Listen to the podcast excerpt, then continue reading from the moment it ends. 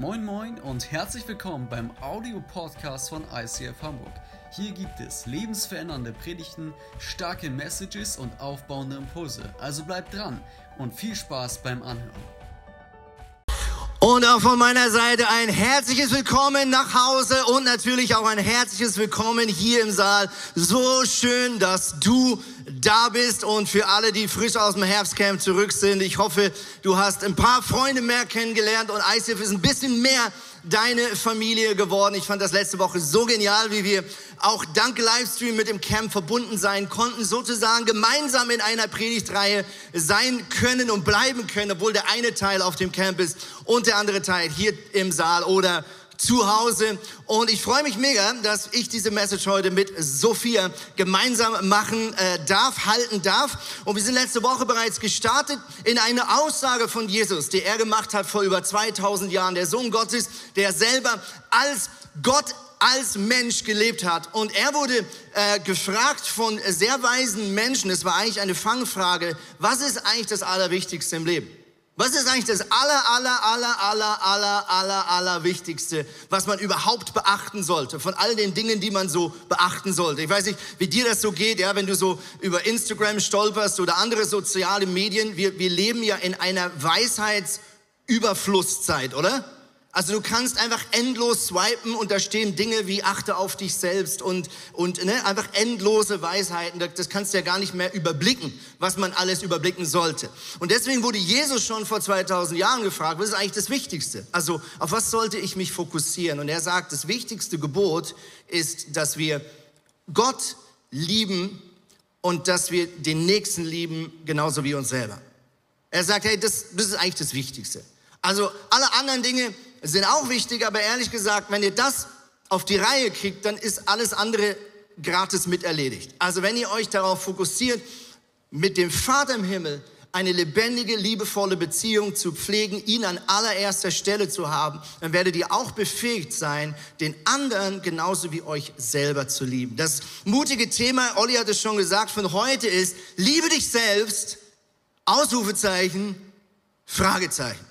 Und um ehrlich zu sein, wir haben dieses Ausrufezeichen, Fragezeichen im Nachhinein dazu addiert, weil wir schon im Vorfeld von dieser Predigtvorbereitung gemerkt haben, dass Leute sich gemeldet haben, intern, die gesagt haben, ja Moment mal, also sich selber lieben, sagt die Bibel an irgendeiner Stelle, dass wir uns selber mehr lieb haben sollten? Ist nicht genau diese Selbstliebe das große Problem der Menschheit, seitdem sie getrennt ist vom Schöpfer?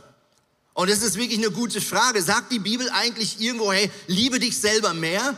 Oder ruft uns nicht die Bibel eigentlich die ganze Zeit zu, hey, komm mal runter von deinem hohen Ross und hab die Augen auf für deine Umwelt?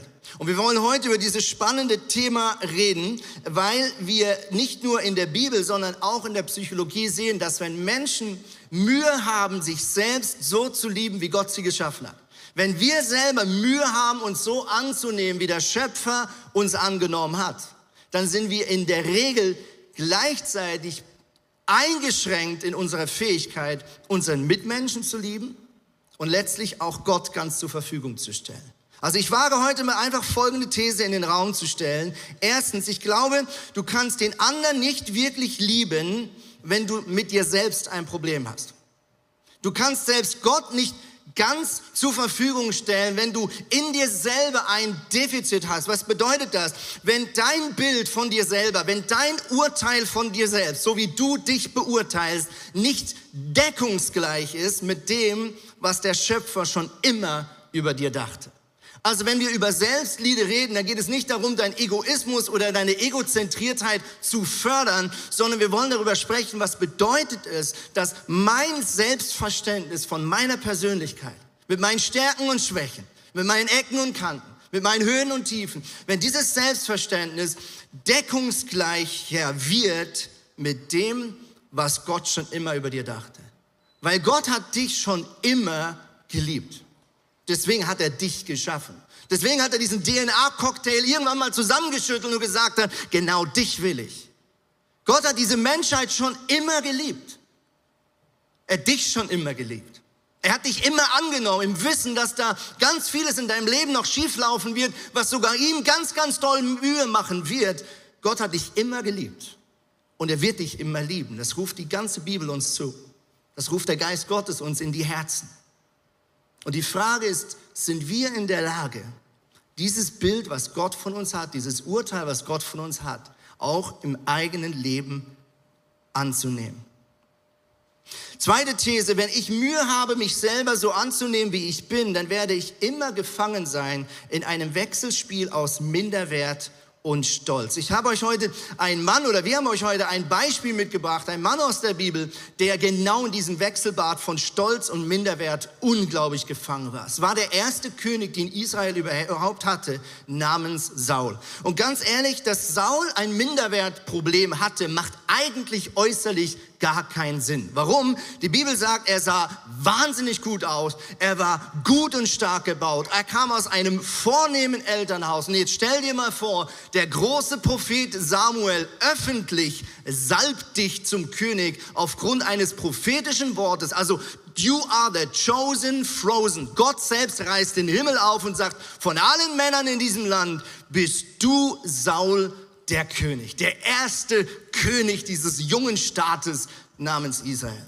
Da würde doch jeder von uns denken, okay, wenn ich in diese Haut stecken würde, da hätte ich kein Problem mit Minderwert, oder? So wie wenn wir auf Instagram rumswipen und denken, ja gut, wenn ich, wenn ich so viel besitzen würde wie der, wenn ich die und die Freunde hatte wie der, wenn ich den und den Job hätte wie die, dann hätte ich nicht diese Probleme mit mir selber. 1 Samuel 9, Vers 2, Kisch hatte einen Sohn namens Saul. Im ganzen Land sah niemand so gut aus wie er. Saul war stattig und kräftig gebaut und einen Kopf größer als alle anderen Israeliten. Ob er jetzt wirklich so groß war wie die Menschen hier im Norden, das wissen wir nicht. Aber zumindest war er ein Kopf größer als die anderen Leute, die in seiner Zeit um ihn herum gelebt hatten. Und jetzt ist interessant, wir sehen von Anfang an ein Detail in diesem Leben von diesem jungen Saul und das ist Unsicherheit.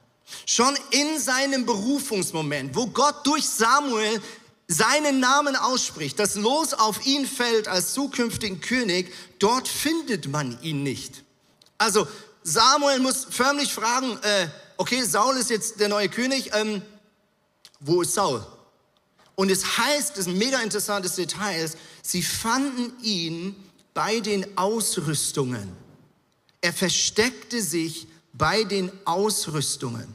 Das ist so ein spannendes Detail. Also Saul hat von Anfang an offensichtlich irgendwo eine gewisse Angst vor seiner eigenen Berufung. Vielleicht hat er auch Angst, dass er nicht gewählt wird, dass das Los auf einen seiner Brüder fällt. Er kann das nicht mit ansehen, weil seine Minderwert so stark ist und er versteckt sich, so eine krasse Metapher, bei der Ausrüstung. Für was steht eine Ausrüstung eines Soldaten? Sie steht dafür, sich zu schützen vor Verletzungen.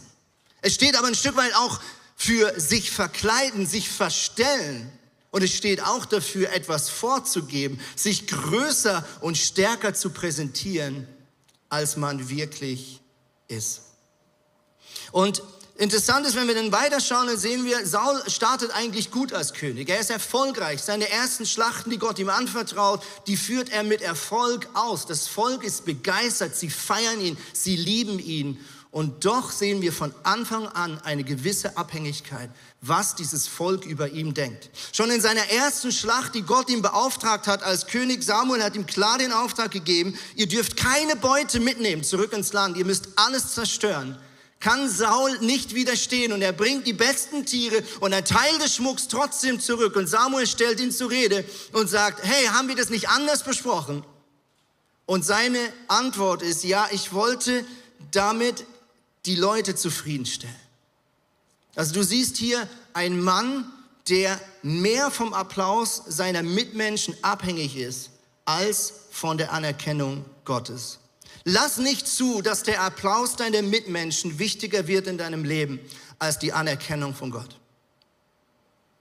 Weil immer wenn wir dort drin gefangen sind, das ist genau mein Punkt, den ich versucht habe vorhin zu sagen, dann sind wir auch Gott gegenüber nicht mehr voll verfügbar.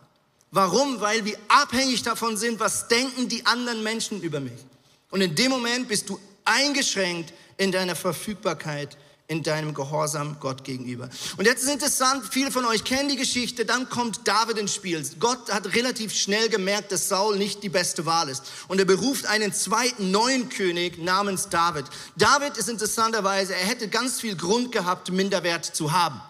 David kommt aus einem einfachen Elternhaus. Er ist der Jüngste in der Familie, was damals ein hartes, starkes, negatives Urteil war. Viel dramatischer, als es heute vielleicht bedeuten würde, wenn du der Jüngste in deiner Familie bist. Drittens, er hat einen Job bekommen von seinem Papa, den man eigentlich nicht seinem Sohn gibt in der damaligen Zeit. Er war Hirte. Sondern das hast du eigentlich den Knechten abdelegiert. Warum? Weil dieser Job sehr ähm, tief unten war im Denken der Leute. Viertens, sein Papa hat ihn vergessen. Als Samuel nach seinen Söhnen fragt und sagt, ich sehe hier all diese jungen Männer aufgelistet, aber Gott hat innerlich dem Samuel gesagt, keiner von denen ist der König. Sagt Samuel, hast du wirklich all deine Söhne hier vor mir? Und dann sagt der Papa so, ach, sorry, David. Ach, David, aber also, das ist kein König. Der, der, der ist gut genug, die Schafe zu hüten. Mit anderen Worten, David wäre eigentlich ein Mann, der hätte Grund gehabt, sich selbst nicht so cool zu finden und mit sich selbst zu hadern. Aber interessant ist, dass wir von der ersten Sekunde sehen, dass David viel mehr mit sich im Reinen ist als sein Vorgänger Saul. Ja, David ist bekannt ja für die Geschichte von Goliath, wie er diesen Riesen der Philister besiegt. Und als David sich meldet zum Dienst und äh, vor diesem König Saul steht, dort sagt König Saul, okay, wenn du das wirklich machen willst, dann zieh wenigstens meine Rüstung an. Ja, damals hatten die wenigsten überhaupt Rüstungen. Warum? Das war ein Schachzug der Philister. Die Philister haben verhindert, dass das Volk Israel eigene Waffenschmiede hat im Land, um sicherzustellen, dass dieses Volk nicht zu stark und gefährlich werden kann. Und nur wenige hatten überhaupt eine Rüstung. Und so sagt der König, zieh wenigstens meine Ausrüstung an. Nach dem Motto, hier zeigt sich wieder das Denken von Saul, versteck dich hinter meiner Rüstung. Dann bist du ein bisschen krasser. Er zählt auf sein Äußeres. Und es heißt dort, David zog diese Rüstung aus und er macht so ein paar Schritte mit diesem riesen äh, Metallkladderadatsch oder wie auch immer damals die Rüstung aussah. Wahrscheinlich war sie noch nicht so krass, wie wir das heute kennen. Und er sagt, das bin nicht ich. Das bin nicht ich. Und er zieht sie wieder aus und sagt, hey, ich bin Hirte. Ich weiß, was ich kann. Ich weiß, dass ich wahnsinnig gut mit einer Steinschleuder umgehen kann. Egal, wo ich hinziele, ich treffe es. Ich weiß, dass ich schon mal erlebt habe, wie Gott mir hilft, einen Löwen oder sogar einen Bären zu vertreiben. Er sagte sogar bewusst, Gott hat mir geholfen. Nicht ich bin der Babbo, Gott hat mir geholfen. Ein anderes Denken. Gott hat mir schon mal geholfen und deswegen werde ich als der David, wie ich jetzt bin, mit meinen Fähigkeiten vor diesem viel zu großen Philister stehen namens Goliath und ich vertraue darauf, dass Gott mit mir klarkommt. Also hier siehst du einen Mann, der genau das Gegenteil ist von seinem Vorgänger David. Und viele von euch kennen die Geschichte. Es kommt zu einer jahrelangen Odyssee zwischen Saul und dem zukünftigen König. Wir sehen, wie Saul depressiv wird, wie er besessen wird davon, diesen Mann David zu hassen, weil er nicht damit klarkommt, dass David die Gunst von Gott hat. Und während David einfach sein Leben genießt ist der falsche Ausdruck, weil sein Leben war überhaupt nicht einfach. Es war sogar ein sehr, sehr schweres Leben. Aber während David Gott zur Verfügung steht und in seiner Berufung bleibt, kommt Saul immer weiter weg von dem Plan, den Gott über seinem Leben hatte. Warum? Weil seine Augen voller Dunkelheit waren. Weil seine Augen verglichen haben. Ich glaube, Narzissmus oder Selbstsucht kommt nicht aus einer gesunden Liebe sich selbst gegenüber, sondern im Kern sogar aus einem Defizit von Liebe. Selbstsucht, Egozentriertheit im Kern ist die Ursache eines Defizits, eines Ausbleibens von Liebe. Ich habe hier eine Wippe und Sophia, du darfst gerne schon mal äh, zu mir kommen. Du wirst gleich diese Predigt übernehmen. Äh, wir haben euch hier so eine Wippe mitgebracht und äh, viele von euch kennen die ja noch vom Spielplatz. Ja, der eine oder andere hat vielleicht äh, kleine Kinder oder ist Nanny und weiß, äh, wie man damit umgeht. Die anderen haben es hoffentlich noch in Erinnerung. Und es, wir möchten euch einfach mal hier so so ein kindisches Spiel zeigen, nämlich diese Wippe des Vergleichens. Ich glaube, du kennst es vielleicht aus deinem Leben. Jemand in deiner Firma wird befördert und bekommt genau den Teamleiterjob, den du dir gewünscht hast. Was passiert dann in deinem Kopf? das hier. Stimmt's? Du guckst hoch, du fühlst dich erniedrigt, du fühlst dich minderwertig und es fühlt sich scheiße an. Und du denkst, die andere Person ist jetzt bestimmt stolz. Die andere Person denkt jetzt bestimmt, sie ist was Besseres.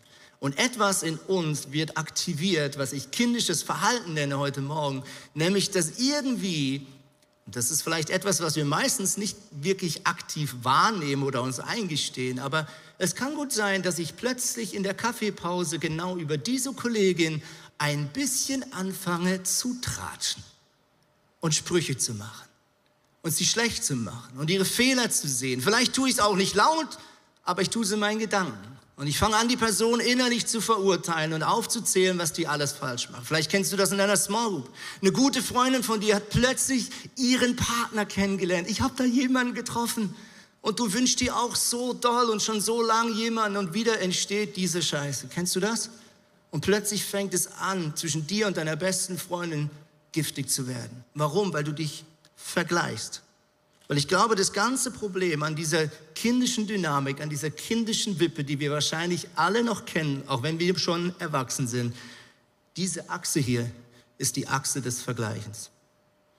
Das Problem unserer Menschheit, das Problem von dir und mir ist der Vergleich. Wenn wir nicht vergleichen würden, würde diese Dynamik aus Minderwert und Stolz in unserem Leben gar nicht geschehen. Danke, Sophia. Wer steht jetzt zuerst auf? Du. Hat Spaß gemacht. Müssen wir wieder mal machen, Sophia. Yes, nimm uns weiter.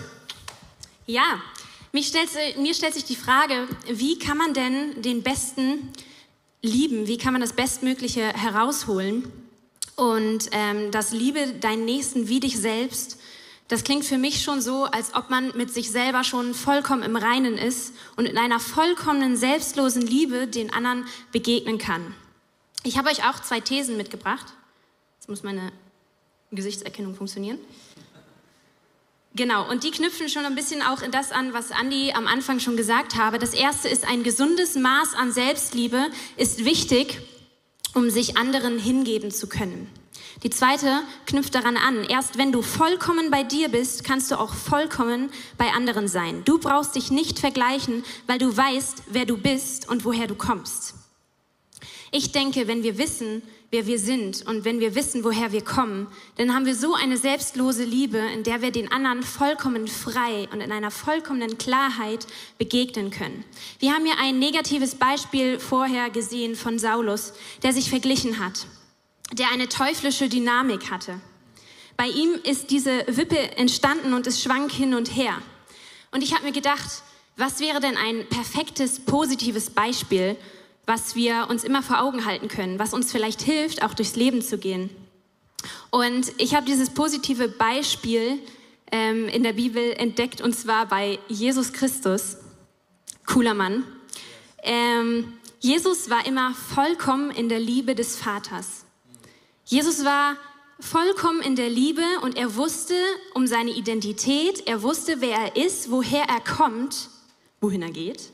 Er wusste, wer ihn liebt und wer er ist.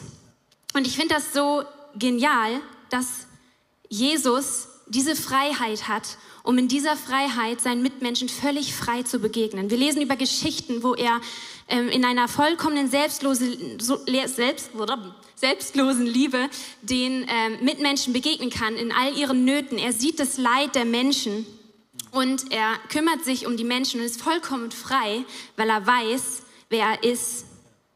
Liebe deinen Mitmenschen wie dich selber. Aber auch Gott war als Mensch versucht vom Teufel.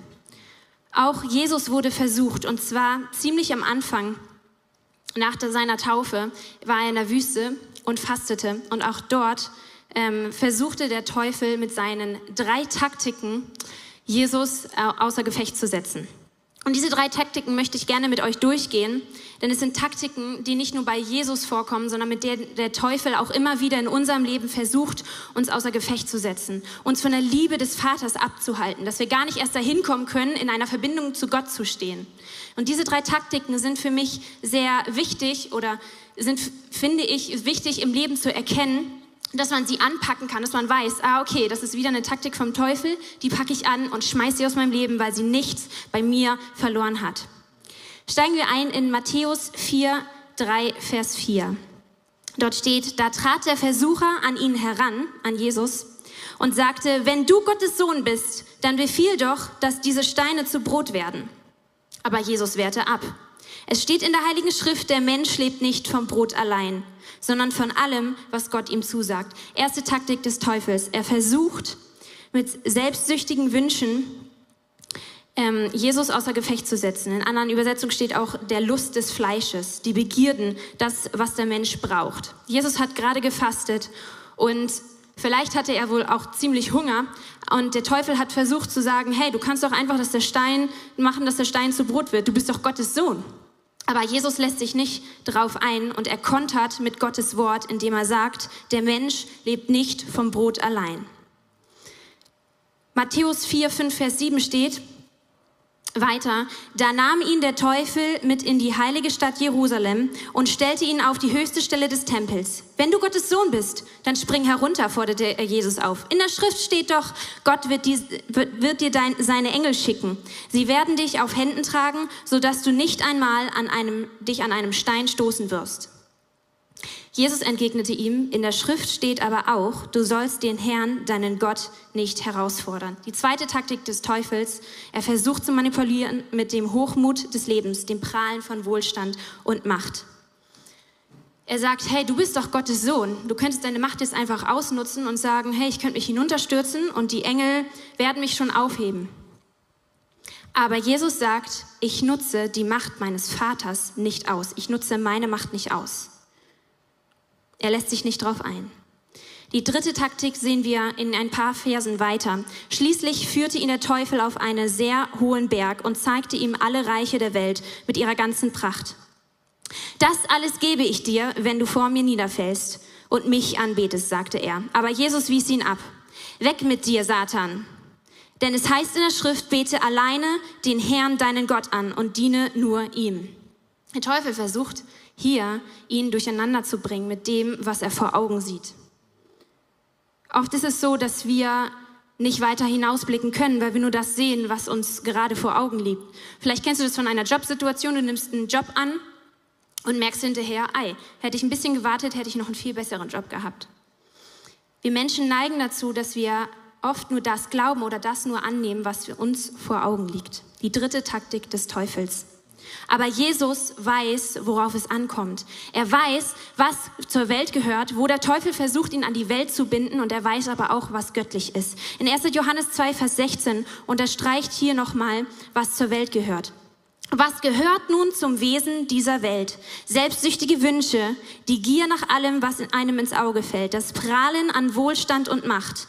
All dies kommt nicht von Gott unserem Vater, sondern es gehört zur Welt. Und Jesus erkennt das. Jesus weiß, wo der Teufel ihn versucht, an die drei Taktiken zu binden an diese Welt. Und Jesus macht dann, und dann passiert Folgendes, weil der Teufel merkt, dass er hier keine Chance hat. Er prallt ab mit seinen Taktiken. Da ließ der Teufel von Jesus ab und die Engel Gottes kamen und sorgten für ihn. Und weißt du was? Ich glaube, Gott hat Jesus genau deswegen in die Welt geschickt.